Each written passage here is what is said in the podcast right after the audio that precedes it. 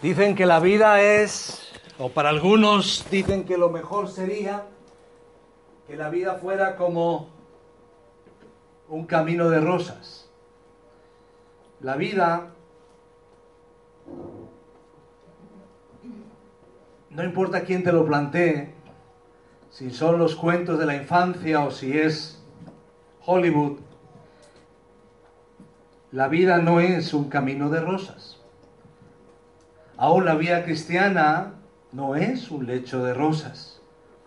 Y aunque tenemos y hemos experimentado una fe personal en Cristo y hemos conocido a Cristo y encontramos que en Él lo tenemos todo, aún así, Jesús lo advirtió y nos lo dice la Biblia, no va a ser fácil para los seguidores de Jesús.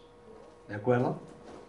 Ahora, eso no quita que la vida es bella, que la vida tiene tantas cosas y Dios es el dador de la vida, pero nos planteamos entonces, ante un mundo que no siempre es fácil, ante un mundo complicado, cómo experimentar estabilidad en un mundo inestable.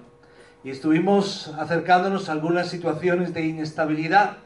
Poníamos algunos ejemplos, algunas situaciones eh, que vemos aquí, por ejemplo, de inestabilidad a nivel del trabajo, inestabilidad a nivel del, por ejemplo, el tema de la devaluación en algunos países, de la moneda, la inestabilidad a nivel de climatológico, a nivel de las eh, circunstancias que podemos encontrar eh, que nos sacuden, que cambian nuestra vida. Hablamos de guerras, hablamos eh, de diferentes situaciones. Inestabilidad política, cuando hay tiempo de elecciones, inestabilidad social, cuando hay violencia en las familias, inestabilidad a todos los niveles. Estuvimos viendo algunos casos que quizás no salen ahora en la pantalla, pero ahí están, muchos tipos de inestabilidad, ¿de acuerdo? Y lo que veíamos, y algo importante, es que Abacú nos enseña cómo responder a Dios cuando las circunstancias nacionales y globales nos afectan personalmente. Habacuc tiene que dar un mensaje, su profeta de Dios, aunque también dialoga con Dios, es como un sacerdote. Y en medio de todo esto, él sabe que lo que va a compartir le va a afectar a él de una manera personal. Entonces, ¿cómo reaccionamos? ¿Cómo respondemos a Dios cuando las circunstancias, no solamente las nuestras, que ya pueden ser complicadas, pero las circunstancias de la nación o del mundo son inestables, son inciertas? ¿De acuerdo? Y hay algo que vamos a aprender y lo adelantamos desde, aquí. Lo que nos enseña Habacuc es que no son las circunstancias. Las circunstancias a veces van a cambiar, a veces no. Hoy, si estuviste la semana pasada, os daréis cuenta que el mensaje en un sentido empeora. Encontrábamos a un Habacuc que decía, ¿qué pasa cuando Dios parece ignorarme, cuando Dios no me escucha, cuando la violencia sigue y de repente ahora vamos a un paso más? Dios responde, pero con una manera, de una forma que no espera Habacuc. Entonces, no son las circunstancias. A veces nuestra oración es, Señor, cambia las circunstancias. No son las circunstancias, sino la presencia de Dios, lo que nos da estabilidad lo cantamos cuando hacemos mención a esas palabras de Habacuc 3. Aunque la higuera no florezca, aunque las vides no haya fruto, que falte el producto del olivo. No son las circunstancias, sino la presencia de Dios lo que nos da estabilidad en medio de un mundo inestable. ¿De acuerdo? Entonces el anticipo, pero vamos solo por recordar la situación que vive Habacuc Habacuc, que significa alguien que abraza y a veces puede abrazar a Dios para refugiarse en Él como al final, pero a veces ah, se abraza a Dios como para decirle, Dios, ¿dónde estás? Que no te escucho, que no te veo. Que profetizó, sabemos, en Judá, sur de Israel, ya no están las otras diez tribus, y esto ocurre después de la caída de Nínive en el año 612, antes de la primera invasión de Judá por Babilonia. Judá, lo que queda de Israel, esas dos tribus, el reino del sur, va a ser, y así lo profetiza Habacuc, va a ser invadida y van a ser llevados fuera en cautiverio por los caldeos, por los babilonios. Era un tiempo de tiranía y de caos social, la gente era oprimida, pecaba abiertamente, la idolatría se practicaba extensamente y el problema empieza dentro de aquellos creyentes, aquel pueblo de Israel, que aunque hubo reyes como Josías que buscaron un avivamiento, después otras generaciones se olvidaron. Y decíamos la semana pasada que cada generación tenemos nuestra responsabilidad y tenemos que transmitir nuestro legado. Así que tenemos aquí a Habacuc, este profeta de Dios. Y decíamos que es fácil entender la estructura al ver que es una especie de diálogo. Habacuc protesta, Dios responde. Aquí vemos parte de la respuesta de Dios. Después en el 12 volverá a protestar a Habacuc y Dios responde nuevamente. Y al final, de una manera incomprensible para nosotros, Habacuc termina alabando a Dios. Porque entiende que la clave no son las circunstancias, sino la presencia de Dios con él y así con nosotros. Así que esa es la clave que podemos entender. Ahora veíamos aquí nuestros problemas, nuestros problemas que eh, experimentamos eh, fácilmente eh, y lo podemos ver ah, en los primeros versículos. ¿Hasta cuándo Jehová clamaré y no oirás? Daré voces a ti a causa de la violencia y no salvarás. Y veíamos, parece ser que no, no, salen ahí las, ah, las imágenes, a lo mejor fuera del, si lo hacemos fuera del, quizá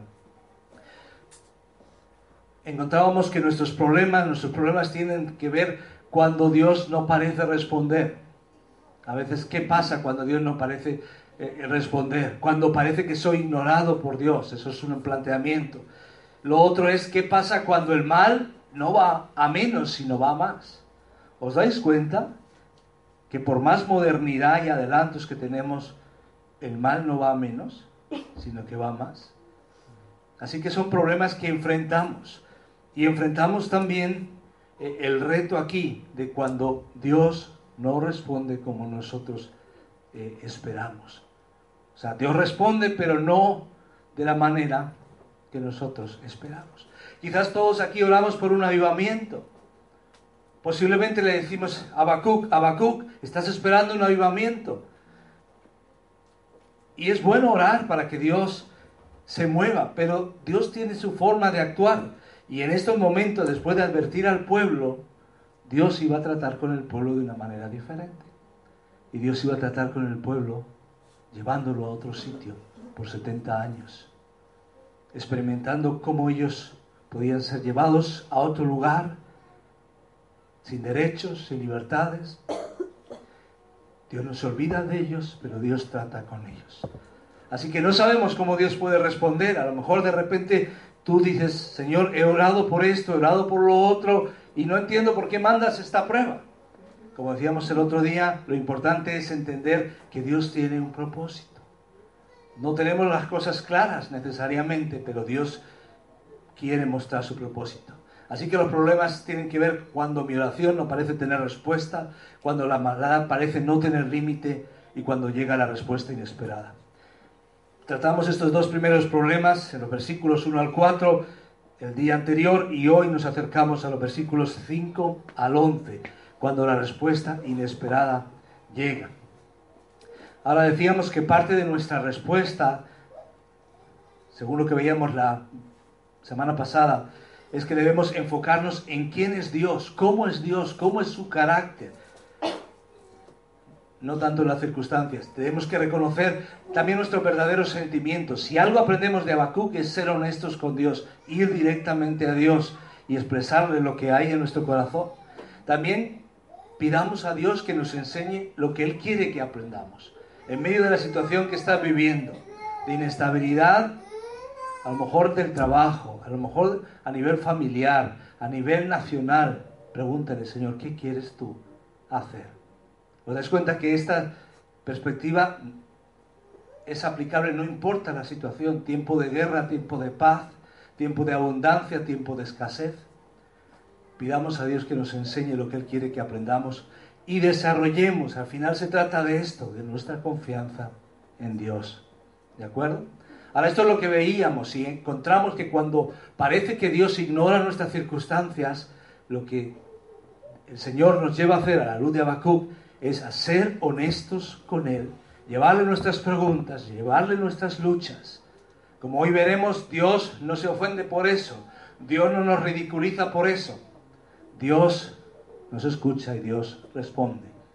En segundo lugar, vimos que debemos permanecer fieles a Dios. Lo que vemos en medio de esta queja y esta protesta de Habacuc es que Habacuc no se cambia de bando. Habacuc sigue al lado de Dios. Lo que le molesta es la injusticia y él no decide dar rienda suelta a sus pasiones y cambiar de bando. Él sigue con Dios, permanezcamos fieles a Dios. Pero también vemos una situación de expectativa. Estemos vigilantes y expectantes ante Dios y su respuesta. Y así termina diciendo, por lo cual la ley es debilitada, Señor, haz algo. Y el juicio no sale según la verdad, por cuanto el impío asedia al justo. Vemos que le preocupa el ser humano. Una relación verdadera con Dios nos lleva a una preocupación y una compasión por lo que está pasando con el ser humano. Dice, por eso sale torcida la justicia. Y está en una situación expectante y de repente Dios ahí responde. Cuando parece que Dios ignora nuestras circunstancias, sé honesto con Él, permanece fiel, permanezcamos fiel a Él, estemos vigilantes y expectantes ante Dios y su respuesta.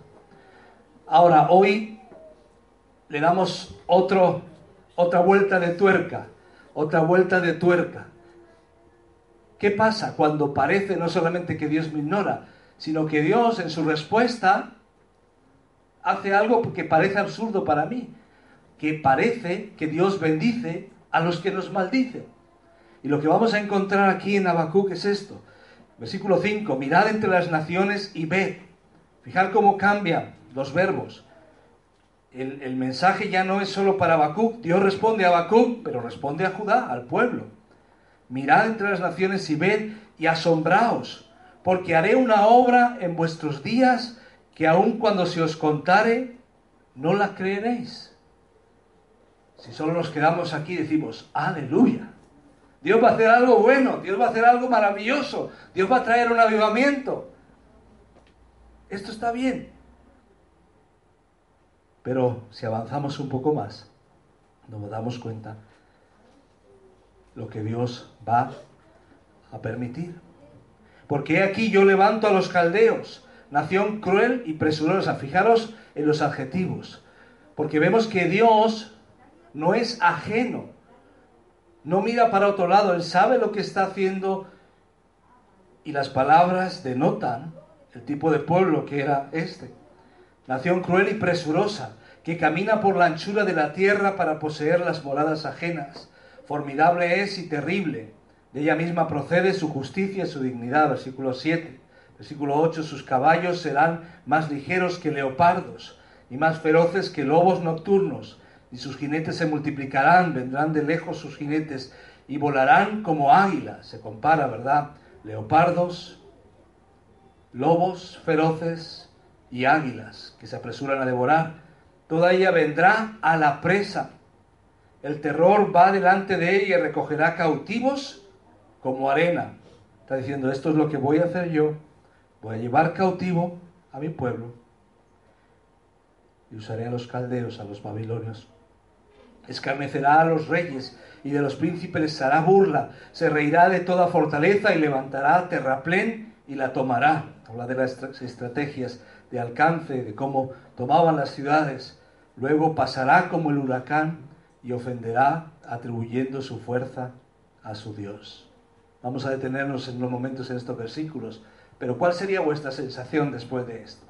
A ver qué me dice el Señor en el devocional. A ver,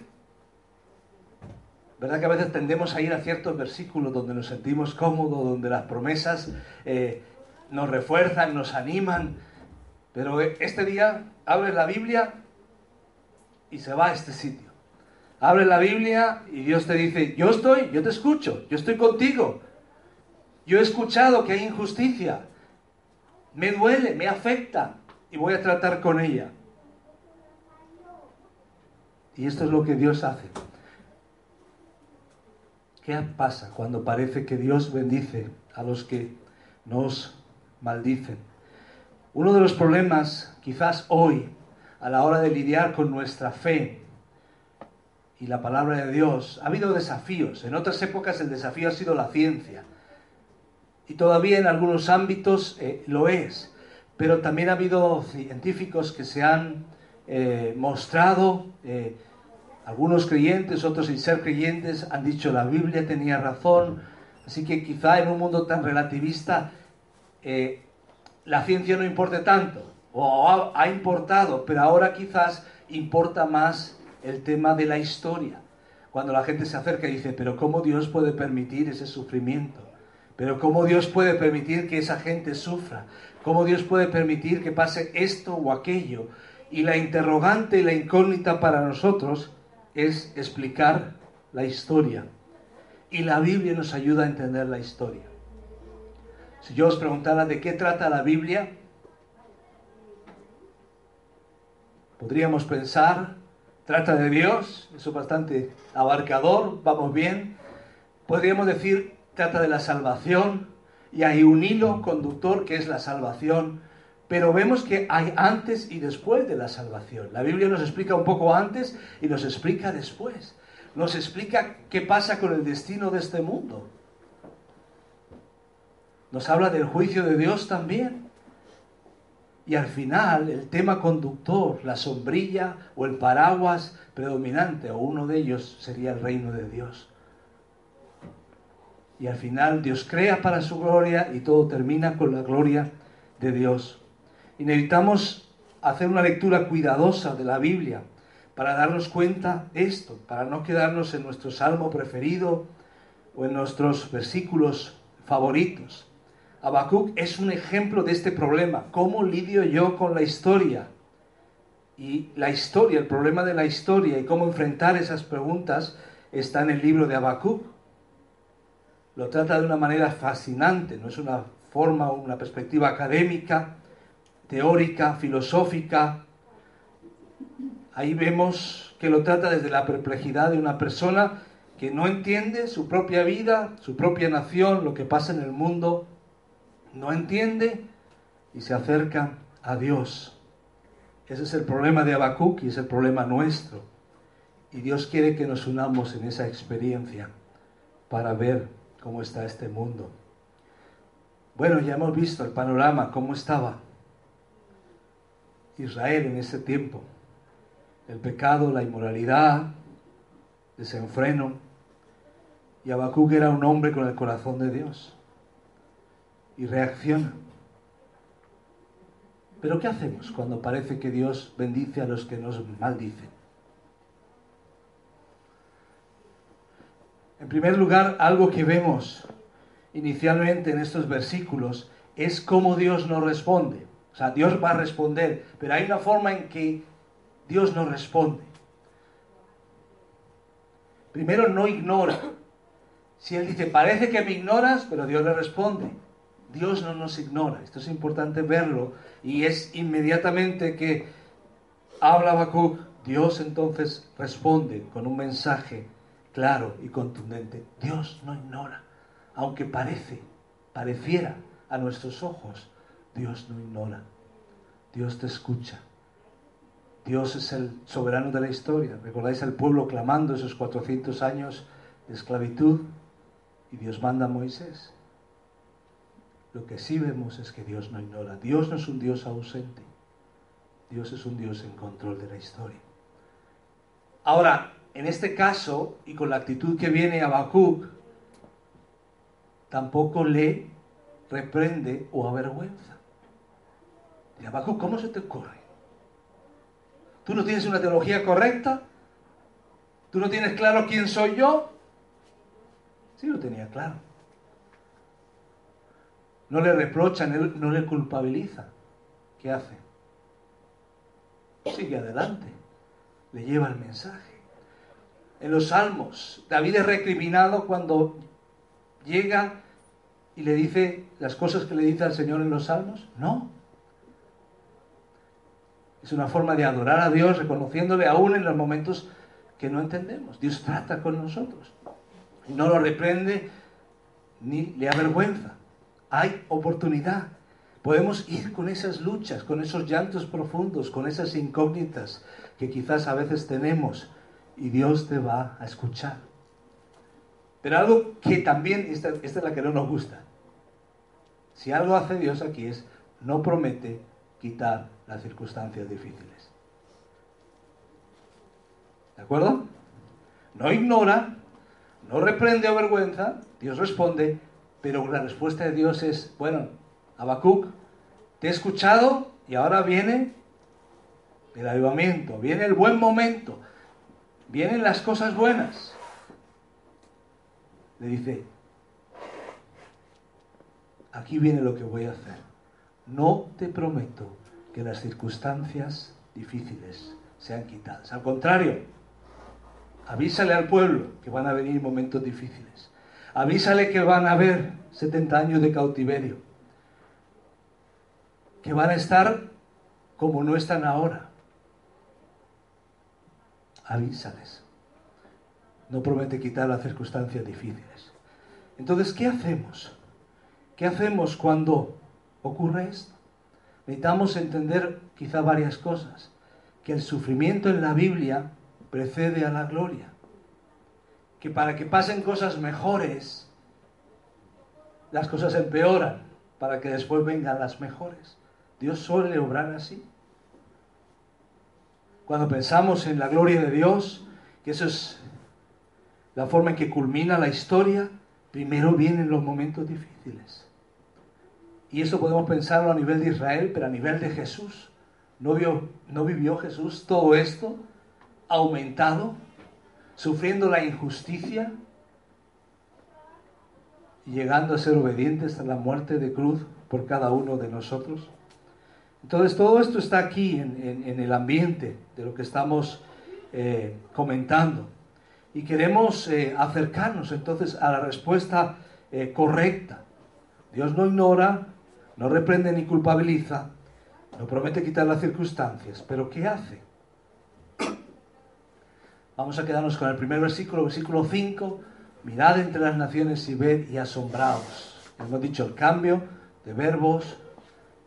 El pueblo es partícipe, porque haré una obra en vuestros días que aun cuando se os contare, no la creeréis. Ahora es interesante que en el Nuevo Testamento eh, también encontramos esta referencia.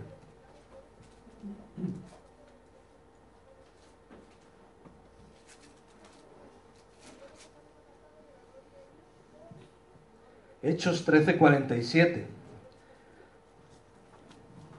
Dentro del primer viaje misionero de Pablo y Bernabé, llega un momento en que está hablando, está confrontando a aquellas personas que le escuchan, predicando el Evangelio.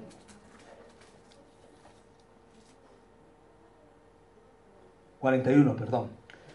Y dice, mirad, oh menospreciadores, y asombraos y desapareced, porque yo hago una obra en vuestros días, obra que no creeréis, si alguien os la contare. Así Pablo menciona en este caso el mensaje de Habacuc. Si leemos un poquito antes, en el 38 dice, sabed pues esto, varones hermanos, que por medio de él se os anuncia Jesucristo, perdón de pecados, y que de todo aquello que por la ley de Moisés no pudisteis ser justificados, en él es justificado todo aquel que cree. Hay buenas noticias, hay esperanza, pero dice, mirad pues que no venga sobre vosotros lo que está dicho en los profetas. El mensaje es así, hay esperanza, pero cuidado, yo cumplo lo que prometo, yo avanzo mis propósitos. Entonces, dice, cuando salieron ellos de la sinagoga de los judíos, los gentiles le rogaron que el siguiente día de reposo les hablase de estas cosas. Ante esa certidumbre de lo que podría ocurrir. Igual que en tiempo de Habacuc, hay algunos que, aún no siendo judíos, sí hacen caso del mensaje y otros, siendo judíos, repiten la misma historia. Les está diciendo que no pase como aquella vez, cuando Habacuc advirtió y el pueblo siguió en sus trece y finalmente fueron llevados. Necesitamos explicar el mensaje del Evangelio, las buenas noticias, pero que también hay malas noticias, que la paga del pecado es muerte, separación y el juicio de Dios, que Dios ofrece una solución para que porque de tal manera dice, amó Dios al mundo, para que todo aquel que en él crea no se pierda. O sea que hay un camino de perdición, tan certero como lo que dice Habacuc aquí, mas tenga vida eterna. También hay una palabra de esperanza. Pues así es como se presenta la respuesta en Habacuc. Y encontramos una primera lección. Cuando parece que Dios bendice a los que nos maldicen, confiemos. Dios tiene un plan. Dios tiene un plan. Y lo primero que vemos de este plan es que el plan de Dios siempre se lleva a cabo. ¿Veis algún tono dubitativo en las palabras de Dios ahí? Son palabras certeras, son palabras seguras. Dios está diciendo, esto pasará. Quizás no lo creeréis o cuando miréis atrás en el tiempo, pero esto va a ocurrir. El plan de Dios se llevará a cabo. Y así ocurrió, así ocurrió. Los caldeos fueron un pueblo arameo que apareció en el sur de Mesopotamia hacia el año 1000 a.C. y llegó a ser uno de los elementos dominantes en lo que se llamaría reino neobabilonio. Fue establecido este reino neobabilonio por Nabopolosar, años 626 a 605, y se convierte en imperio por su hijo que conocemos, Nabucodonosor. Los babilonios serían feroces conquistadores y explotadores de naciones. Y veis la carta de presentación aquí, cómo aparecen estos versículos. Personas crueles e impetuosas que barrerán la tierra. Ahora, ¿esto te sorprende? Si te sorprende a ti, imagínate cómo le sorprendería a Habacuc. A Habacuc no le encaja, Señor, ¿cómo puedes?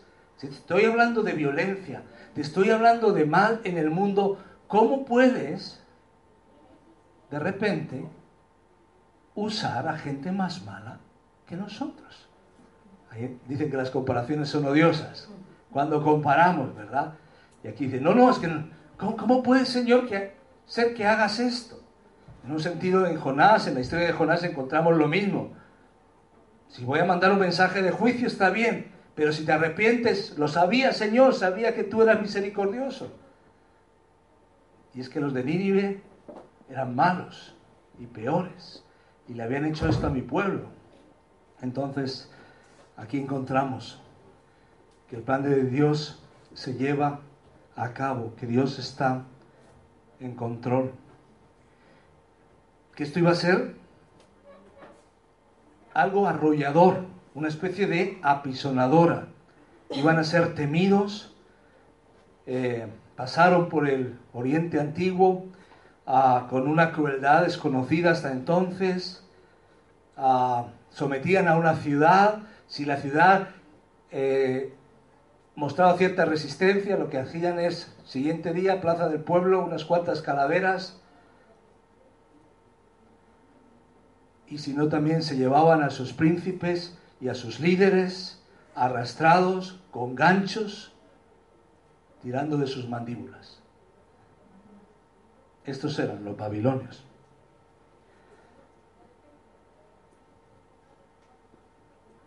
Esto es lo que quizás le chocaba a Bakú y para nosotros también.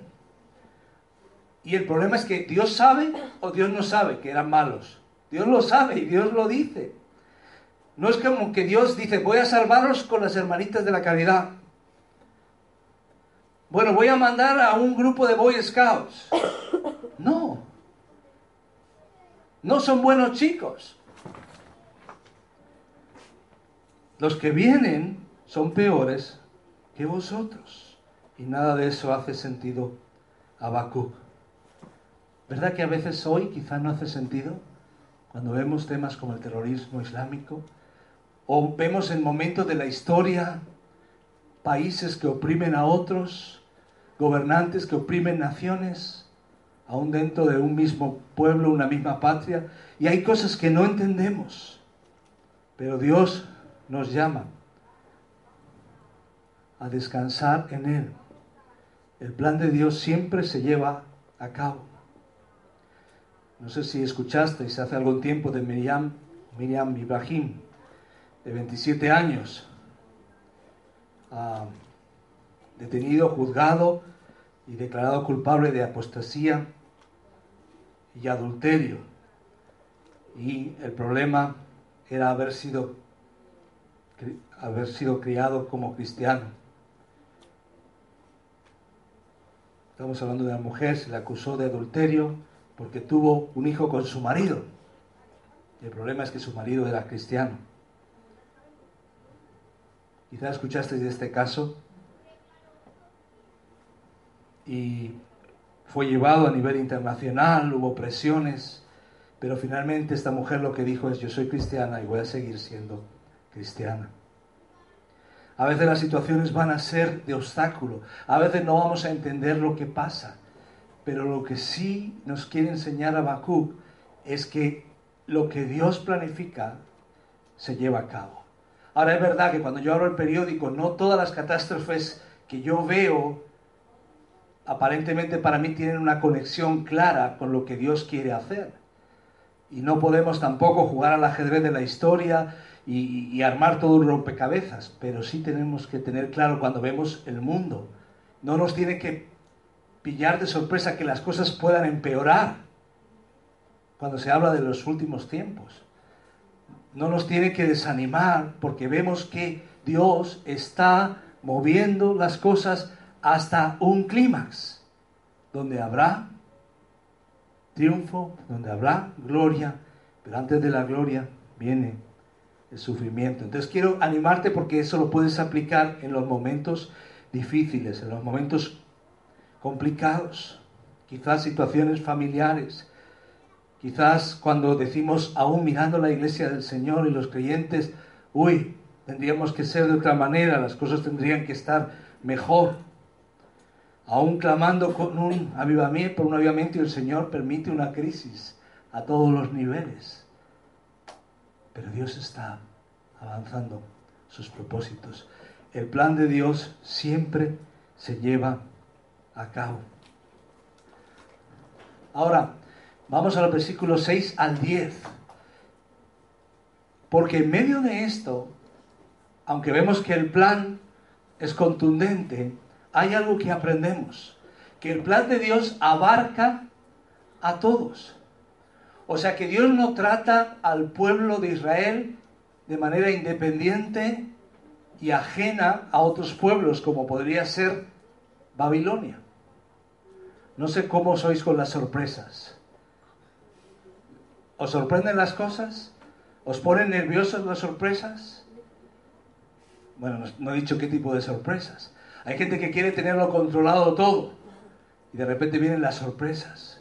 Habacuc tiene una sorpresa y no le gusta.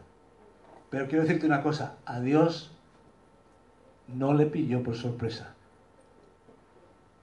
El esplendor y el levantamiento de un imperio como el Babilonio. A Dios nada le sorprende. Dios está en control. Y el plan de Dios abarca a todos, así que abarca también a ellos. Y hay que verlo como que Dios está por encima. Y aquí pues hemos leído ya, ¿verdad? A Caldeos, Babilonios, nación cruel y presurosa, que camina por la anchura de la tierra para poseer las moradas ajenas. Se define como un pueblo conquistador y, y tuvo su impacto en la región. Formidable es y terrible. Ella misma procede su justicia y su dignidad. Sus caballos serán más ligeros que leopardos y más feroces que lobos nocturnos. Entonces hay una comparación. Ellos llegan, arrasan como los leopardos ligeros, feroces, dice más que lobos nocturnos. La idea es lobos que han estado hambrientos sin comer toda la noche y están listos para atacar. Vendrán de lejos sus jinetes, la tercera comparación, volarán como águilas que se apresuran a devorar. Toda ella vendrá a la presa, el terror va delante de ella y recogerá cautivos como arena. A Dios no le toma por sorpresa lo que van a hacer y que se va a llevar al pueblo. A Dios no le toma por sorpresa el impacto, la rapidez de su expansión. Dice también sus reacciones, Escarnecerá a los reyes y de los príncipes hará burla, se reirá de toda fortaleza y levantará terraplén y la tomará. Y así miramos la historia, miramos Napoleón y miramos grandes conquistadores y miramos Alejandro Magno y miramos el imperio romano. Y cada imperio parece que ellos mismos se alaban a sí mismos, miran a sus deidades, miran a su estrategia, a sus estrategias. Hoy miramos la historia y estuvieron, ocuparon el mundo, pero pasaron. Vinieron, ocuparon el mundo y pasaron. Vinieron, ocuparon el mundo o parte del mundo y pasaron. Y por encima, Dios en control, Dios por encima de todo. El plan de Dios abarca a todos. Hay algo más que aprendemos aquí, en el versículo 11, y yo creo, no sé qué pensáis, posiblemente esta parte se le pasó desapercibida a Habacuc. Como que Habacuc va a responder, si os fijáis en el versículo 12 le dice, ¿no eres tú desde el principio Jehová Dios mío, santo mío? No moriremos, oh Jehová, para juicio lo pusiste, y tú, oh roca, lo fundaste para castigar. Muy limpio eres de ojos para ver el mal. Abacú responde y se queda con esos calificativos que Dios ha puesto de este pueblo y dice, no puede ser, Señor. No puede ser que uses a gente tan mala. Es imposible. Pero ¿os habéis fijado en el versículo 11? Nos da una pista. Quizás Habacuc, en medio de su sorpresa, no capta. Luego pasará como el huracán y ofenderá atribuyendo su fuerza a su Dios. Ellos se iban a jactar, iban a mirar hacia, hacia sí mismos, pero al final también iban, pasarían, ¿verdad? Aunque aquí lo que se menciona sobre todo es ese aspecto de que ellos confiarían en su propio Dios y Dios va a decir, yo tomo control, yo tengo la última palabra. Esto no es un asunto que me queda grande. Tranquilo. Y así ha sido en la historia. Cuando uno piensa ahí en Isaías, cuando eh, se habla del rey Ciro, después se, levantaría el, imperio persa. Y Dios dice, yo tengo a mi ungido, Ciro, que sería el que eh, haría posible que el cautiverio ya 70 años después de Israel terminara. Así que Dios tiene control sobre Babilonia, sobre Nabucodonosor, tiene control sobre Ciro y al final lo que vemos es que el plan de Dios es totalmente justo, que Dios va a tratar con este problema. ¿Recordáis cómo trató con Nabucodonosor? Todo lo que vemos ahí en la historia de, Daniel, todo esto hace sentido. Aunque parece que Dios no ve, Dios ve. Su plan es perfecto y es totalmente justo. Así que cuando parece que Dios bendice a los que nos maldicen, confiemos en el plan de Dios. ¿Cómo es el plan de Dios? Hemos aprendido tres cosas. Que el plan de Dios siempre, siempre se lleva a cabo. Que el plan de Dios abarca a todos, nada queda fuera de su control. Y que el plan de Dios es totalmente justo. ¿Habéis visto la imagen que he puesto detrás? Lo más injusto. Jesús, viviendo sin pecado, siendo acusado injustamente, condenado a la peor de las muertes, a la cruz, la mayor vergüenza, aún así, Jesús muere por nosotros. Nosotros que éramos injustos, nosotros que no merecíamos el amor de Dios, el perdón de Dios, Dios es tan justo que nos da su justicia. Dios es tan justo que da su Hijo. Y Él muere injustamente, pero Él decide morir por nosotros, para pagar nuestro pecado, para pagar nuestro mal y darnos salvación. Y Dios ofrece, y ahí tiene la mano tendida. Y por eso cuando ahí en Hechos Pablo menciona a Habacuc también, está la señal de juicio tan certera, lo que va a pasar, pero también lo que Dios haría. Y esto en cada momento de la historia. ¿Recordáis cuando Jesús advierte? Pasarían los años y Jerusalén sería aniquilada, destruida.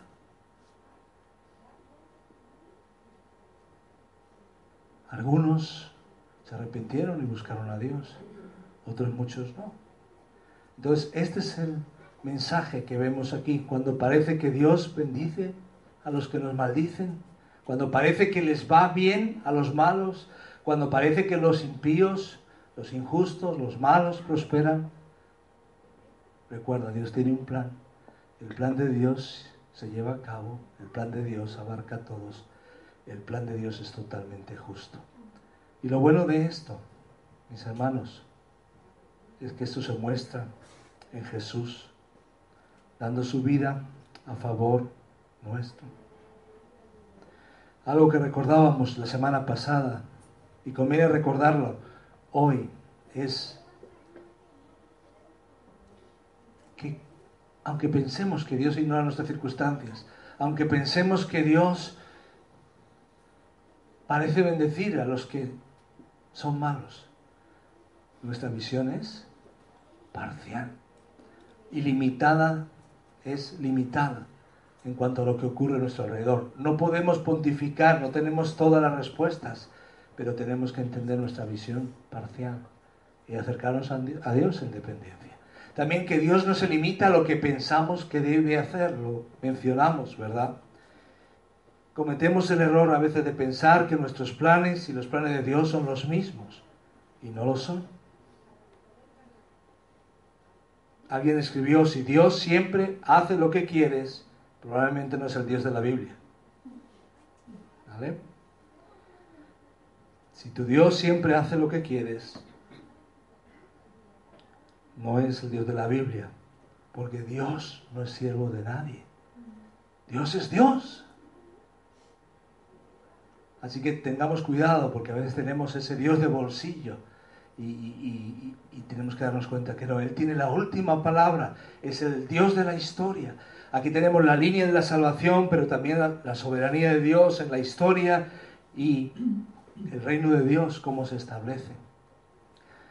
Por eso, por último, necesitamos ver a Dios en toda su grandeza. Y vamos a ir descubriendo eh, todas estas cosas en Habacuc.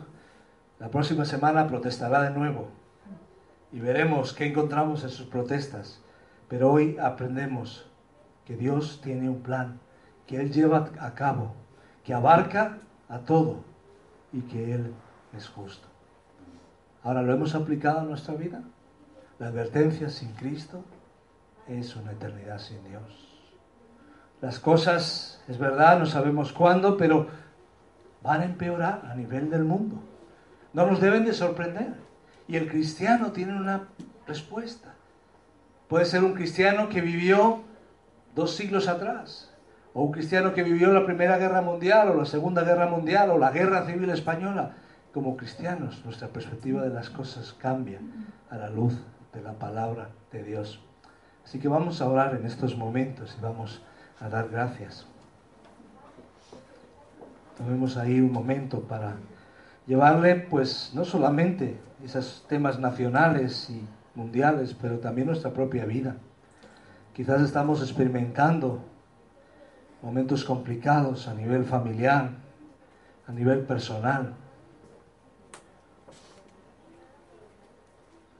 Y quizá a veces lo veremos en nuestras familias, lo veremos en nuestra iglesia, lo veremos en nuestra nación tenemos que preguntarnos cómo se relaciona todo lo que va pasando con el reino de Dios, con lo que Dios quiere hacer. El Señor quiere animarte y recordarte que para que las cosas mejoren a veces van a empeorar, pero que la respuesta nuestra debe ser depender y confiar en su plan, estar en el bando correcto, llevar al Señor nuestras luchas. Hay cosas que no encajan, hay cosas todavía como para Bakú que no encajan, llévalas delante del Señor. Sé honesto con Él. Dale gracias porque Él no te reprocha, porque Él te escucha, porque Él es soberano, porque Él tiene un plan. Y dale gracias que su plan es abarcador, lo abarca todo, nada se le escapa. Su plan es inminente, su plan es certero, su plan es justo. Dale gracias por Jesús. Dale gracias por todo lo que Él nos ofrece en Jesús. Señor, queremos darte gracias por lo que aprendemos en Habacuc Señor, sabemos que para él debió ser muy complicado, muy difícil. Se le romperían todos sus esquemas. Y para nosotros también. Reconocemos que hay cosas que no entendemos. Que cuando parece que estamos más cerca de ti, las cosas se complican. a veces cuando todo parece que ya salimos del bache, viene el socavón, viene el abismo pero tú estás en control. Estamos en buenas manos. Perdónanos cuando echamos nuestra ansiedad sobre nosotros y no la echamos sobre ti. Queremos descansar en ti. Queremos decir que eres un Dios bueno, eres un Dios justo. Gracias porque tú tienes un plan. Tenías un plan para Habacuc, tenías un plan para Israel Tenías un plan y tienes un plan. Gracias Señor. Hoy queremos descansar en ti. Líbranos de la idolatría, de buscar otros dioses, de confiar en nosotros mismos, de confiar en nuestras propias fuerzas. Queremos estar expectantes, Señor, y ver cómo tú controlas en medio de la historia Queremos ver cómo tus planes se cumplen. Queremos ser no un estorbo, sino un instrumento en tus manos. Úsanos, Señor. En el nombre de Jesús. Amén. Amén. Muy bien, pues queremos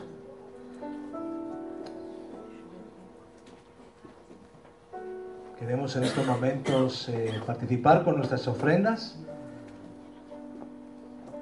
Vamos a cantar. Tenemos un canto para alabar al Señor y damos gracias al Señor mientras cantamos, pues podemos ir dejando nuestra ofrenda.